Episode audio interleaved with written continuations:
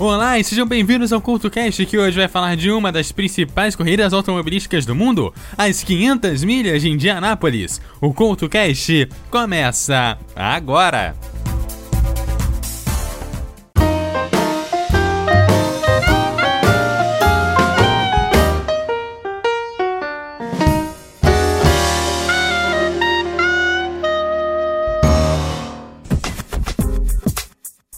E sejam bem-vindos ao CultoCast, que hoje vai falar sobre as 500 milhas de Indianápolis, também conhecidas como Indianápolis 500 ou simplesmente Indy 500, e é uma das três corridas mais tradicionais do automobilismo mundial e é a principal prova do campeonato da IndyCar ou Fórmula Indy.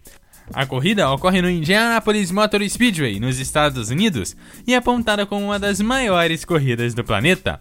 Esse evento faz parte da tríplice coroa do automobilismo, que é composto por, pelos três mais prestigiados eventos do esporte a motor no mundo: o Grande Prêmio de Mônaco, as 24 Horas de Le Mans e, claro, a Indy 500. O oval de Indianápolis começou a ser construído em 1909 e pouco tempo depois ocorre a primeira edição das 500 milhas de Indianápolis no ano de 1911, que foi uma das pioneiras no circuito oval.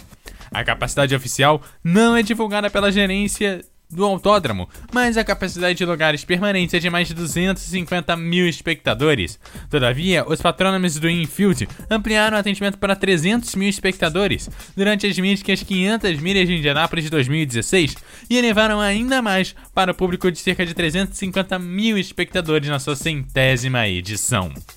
Este evento no esporte motor geralmente é marcado pelas proximidades Memorial Day, que é um feriado norte-americano que acontece anualmente na última segunda-feira de maio. Entre 1950 e 1960, a Indy 500 também fez parte do calendário da Fórmula 1.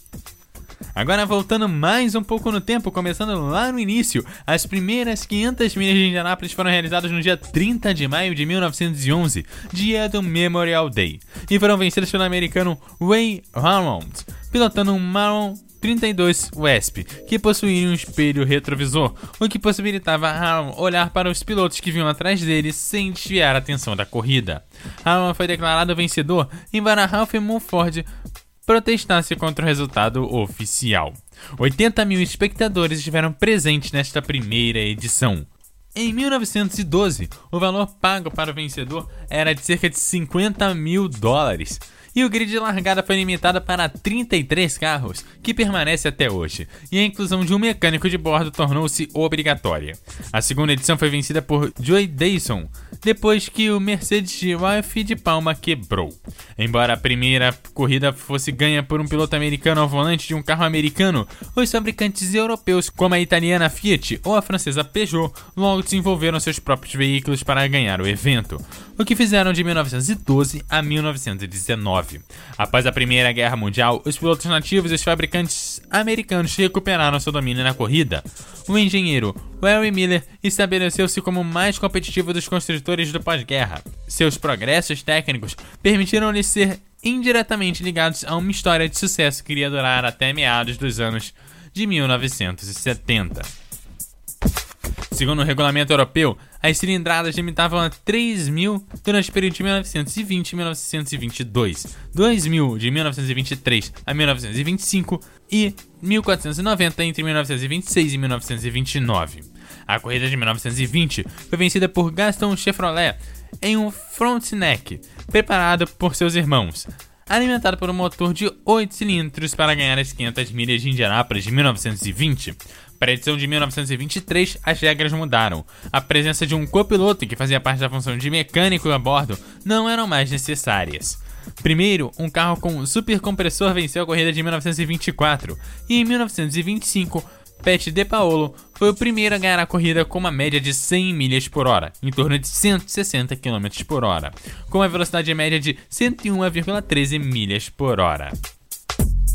E daqui a pouco, o final da década de 1920 e também como foram as 500 milhas de Indianápolis nas décadas seguintes. A seguir você curte o som de Janis Joplin aqui no CoutoCast. Oh Lord, won't you buy me a Mercedes Benz? My friends all drive Porsches. I must make a man. Worked hard all my lifetime, no help from my friends. So, oh Lord, won't you buy me a Mercedes Benz? Oh Lord, won't you buy me a color TV? Dialing for dollars is trying to find me. I wait for delivery each day until three. So, oh Lord, won't you buy me a color TV? Oh Lord, won't you buy me a night on the town? I'm counting on you, Lord. Please don't let me down. Prove that you love me and buy the next round. Oh Lord, won't you buy me a night on the town? Everybody, oh Lord, won't you buy me a Mercedes Benz? My friends all drive Porsches. I must make amends. Worked hard all my lifetime, no help from my friends. So, oh Lord, won't you buy me a Mercedes Benz? No início da década de 1920, Harry Miller construiu o próprio motor de 3 litros, inspirado no motor Peugeot Grand Prix que tinha sido atendido em sua loja por Fred Offshauer em 1914. O colocou no Dawsonburg de James Anthony Murphy e permitiu ganhar a edição de 1922 da Indy 500. Miller então criou seu próprio automóvel e compartilhou a designação Miller, que por sua vez foram alimentados pela sobrealimentação nas versões seus 1.5 e 2.0, de motor único, vencendo quatro corridas mais para o motor Miller até 1929. Os motores Miller impulsionaram outros sete vencedores até 1938. Então, foi quem primeiro cuidou com o estoque esse tipo de motores, sendo ajustada a Fórmula Internacional de 3 litros. Após a compra do circuito oval em 1927, Ed Rick Baker proibiu os supercompressores e exceder o limite de deslocamento para 6 mil cilindradas, enquanto também a reintrodução do cavalo mecânico. Em 1935, os ex-funcionários de Miller, Fred Offhauer e Leo Gosen, já tinham alcançado a primeira vitória com o brevemente famoso Offhauser, de 4 cilindros, ou o motor Off. Esse motor foi sempre conectado com a história de Brickyard, com um total de registro de 27 vitórias até 2015, em forma naturalmente esperada com o super compressor, e ganhando da mesma forma um recorde de 18 anos consecutivos entre 1947 e 1964. Depois de duas décadas ausentes, os fabricantes europeus retornaram a Indianápolis, pouco antes da Segunda Guerra Mundial, fazendo assim um breve retorno, com a concorrência de Maseritz 8 CTF, permitindo Wilbur Shaw a se tornar o primeiro piloto a vencer consecutivamente em Indianápolis em 1939 e 1940. Com a Indy 500 tendo sido parte do calendário da Fórmula 1 entre 1950 e 1960, a Ferrari fez uma aparição discreta no evento em 1952. Com Alberto Ascari, um dos poucos europeus a participar da prova nesse período. Mas as inscrições vindas de europeus foram escassas durante esses dias. Entre os pilotos da Fórmula 1 que correram em Indianápolis foi o lendário automobilista argentino Juan Manuel Fangio, porém ele não conseguiu se classificar para a corrida de 1958. De fato, depois da prova de 500 milhas de Indianápolis ser retirada do calendário da Fórmula 1 em 1960, inscrições europeias fizeram seu retorno, como o bicampeão mundial de Fórmula 1 Jack Brabham, que dirigia um ligeiramente modificado Cooper da Fórmula 1 nas 500 milhas de Indianápolis de 1961. Em 1963, Colin Champan trouxe a sua Team Lotus para Indianápolis, pela primeira vez atraídos pelo valor dos prêmios muito maiores do que o habitual em um evento europeu. Correndo com um carro de motor central, o escocês Jim Clark foi o segundo lugar em sua primeira tentativa em 1963, vencido por Parnelli Jones. Na corrida seguinte, Clark estava dominando em 1964, onde Clark foi pole position até sofrer uma falha na suspensão na volta de número 47. E completando amplamente a corrida de 1965, uma vitória que também interrompeu o sucesso da Offhauser e oferecendo seu primeiro sucesso na corrida do Ford V8 de 4.2 litros. Nas 500 milhas de Indianápolis de 1966, viu mais uma vitória britânica, desta vez o com Gran Hill, em uma Lola Ford. A Offhauser também iria unir forças com a fabricante europeia McLaren, obtendo três vitórias para o chassi, com a Penske em 1972 com o piloto Mark Donohue e dois para a própria McLaren em 1974 e 1976 com Jamie Rutherford. Esta foi também a última vez que a Offhauser venceria a corrida. Sua competitividade acabou diminuindo progressivamente até a sua última aparição em 1983. Os pilotos americanos foram majoritários na maioria das entradas no Brickyard para os anos seguintes, mas a tecnologia europeia estava presente nas 500 milhas. A partir de 1978, a maioria dos chassis e motores eram europeus, com os únicos chassis construídos nos Estados Unidos a vencerem a prova, a de kart a serem o Wildcard e o Galmer em 1982 e em 1992, respectivamente. Os motores Ford e Chevrolet foram construídos no Reino Unido por Cosworth e Humor, respectivamente. Leo Fobb era o último piloto em atividade na Fórmula 1 a correr as 500 milhas de Indianápolis no século XX, em 1984. O último piloto da Fórmula 1 a correr as 500 milhas de Indianápolis seria o espanhol Fernando Alonso na corrida de Indianápolis do ano passado, a de 2017. E a seguir eu falo sobre o troféu de Borg Warner e a tradicional garrafa de leite aqui no CoutoCast.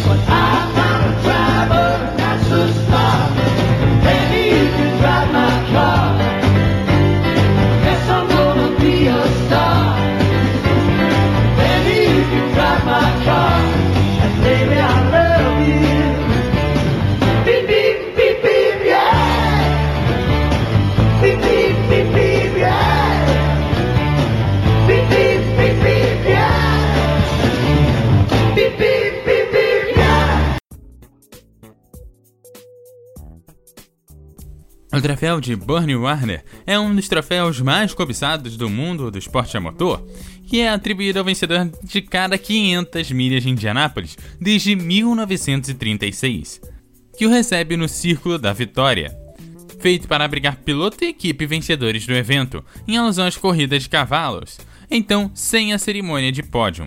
A iniciativa foi feita pela empresa Borg Warner um ano antes, e a e foi apresentado em um jantar para Ed Rickbarker, que declarou oficialmente o troféu como desafio da glória e tradição para o vencedor do evento lendário. É feito em prata e a originalidade desta obra de arte é que em sua superfície é gravada todas as faces dos vencedores da mítica corrida e suas respectivas médias horárias desde a primeira edição. É o mais antigo troféu do esporte amador, inclusive Louis Meyer, que foi o primeiro a receber o troféu, a compará-lo com a medalha olímpica. Juntamente com o troféu Burnie Warner, o vencedor recebe um cheque de um montante que não é muito comum. Emerson Fittipaldi foi o primeiro a superar a barreira de 1 milhão de dólares em 1989, e nas 500 milhas de Indianápolis de 2007, o montante chegava a quase 2 milhões e meio de dólares. E agora a tradicional garrafa de leite. O piloto Lewis Meyer foi o primeiro a ganhar logo em sua estreia. Ao cruzar a linha de chegada, requisitou um copo de leite para comemorar o triunfo. Quando ele repetiu em sua terceira vitória em 1936, voltou a pedir um copo de leite, mas em troca recebeu uma garrafa de leite, muito mais comum no sul nos Estados Unidos. Um hábil fotógrafo imortalizou o momento onde ele bebeu uma garrafa realizada com dois dedos. Os outros três mantinha aberto em alusão às suas três vitórias. Um executivo de uma empresa leiteira local viu a oportunidade de marketing na imagem e esse ato foi repetido nos próximos anos, com exceção do período entre 1945 1947 e 1955. Aparentemente não estava oferecido, mas a prática foi reinventada em 1956 e vive até o presente, com exceção da corrida de 1993 de Emerson Fittipaldi, que vencedor dessa edição pediu que lhe dessem um suco de laranja. Afinal, ele estava investindo na época em exportação do suco de laranja para os Estados Unidos. E daqui a pouco eu comento sobre os principais números da Indy 500 aqui no CoutoCast.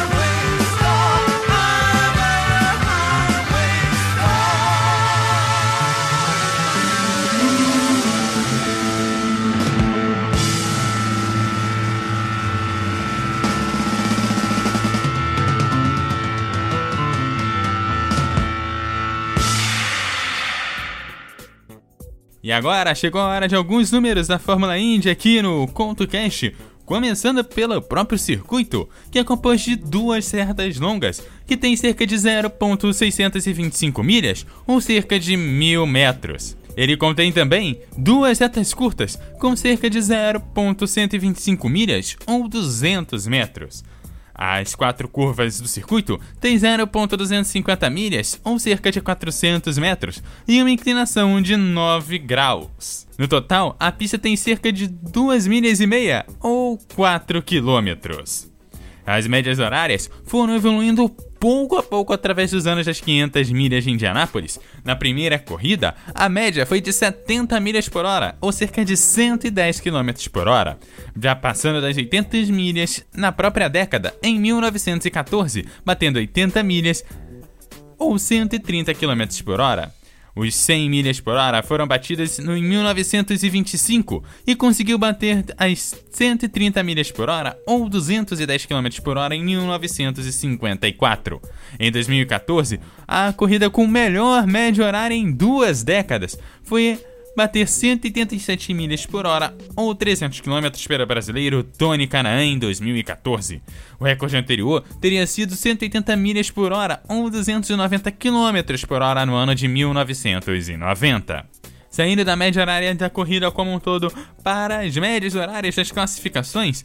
Na classificação, conseguiu-se cerca de 382 km por hora, ou cerca de 237 milhas por hora em 12 de maio de 1996, ao conseguir fazer toda uma volta em 0,37,895.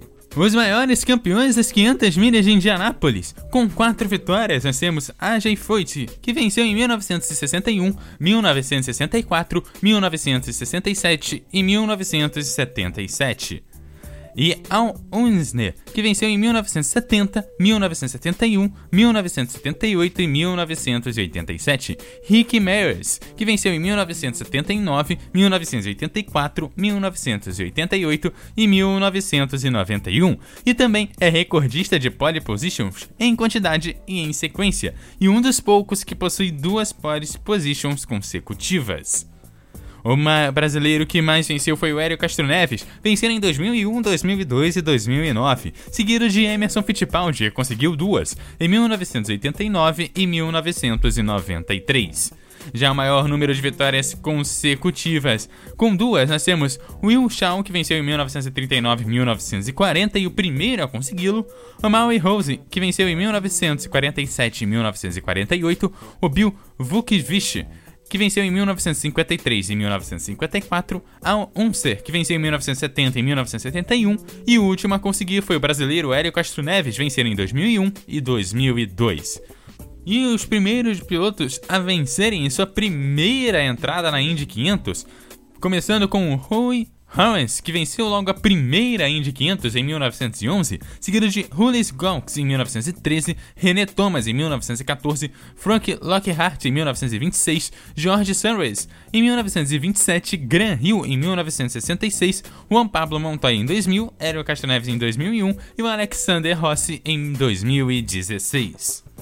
E os pilotos com mais pole positions tem o Rick Maris, que conseguiu 6 pole positions em 1979, em 1982, em 1986, em 1988, 1989 e 1991, seguido pela galera que conseguiu 4, o Ray Max, o Wex Maes, o AJ Foyt e o Hélio Castro Neves, que conseguiu sua última pole position em 2010 o maior domínio de voltas em Indianápolis até o ano de 2015. O Bill Arnold conseguiu liderar 99% das voltas em 1930, seguido de Bill Volkovich em 1953, que liderou 97% da corrida, e o Jim Clark em 1965, que liderou em 95%, assim como Al Usner também conseguiu a mesma porcentagem em 1970. O brasileiro que conseguiu o maior domínio em uma corrida de Indianápolis foi o Emerson Fittipaldi, que liderou em 1989 79% das voltas.